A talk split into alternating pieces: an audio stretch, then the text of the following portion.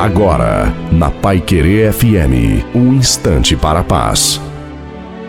Olá, sou o pastor Wilson Tinonim. Os dois ladrões ao lado de Jesus na cruz lembram passado e futuro, mas Jesus enfatiza o hoje. Enquanto o assunto focava feitos e fatos e um pedido de lembrança quando Jesus estivesse no reino, o mestre logo enfatiza: hoje mesmo. Concordei muito com as palavras de Júnior Bretas quando disse que depressão é o excesso de passado em nossa vida e ansiedade, excesso de futuro.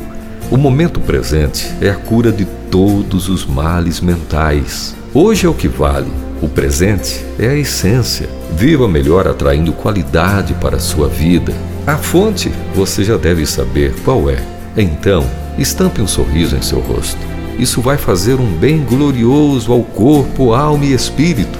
Viva com intensidade, cultivando no agora a presença de Deus, reconhecendo-o à sua direita.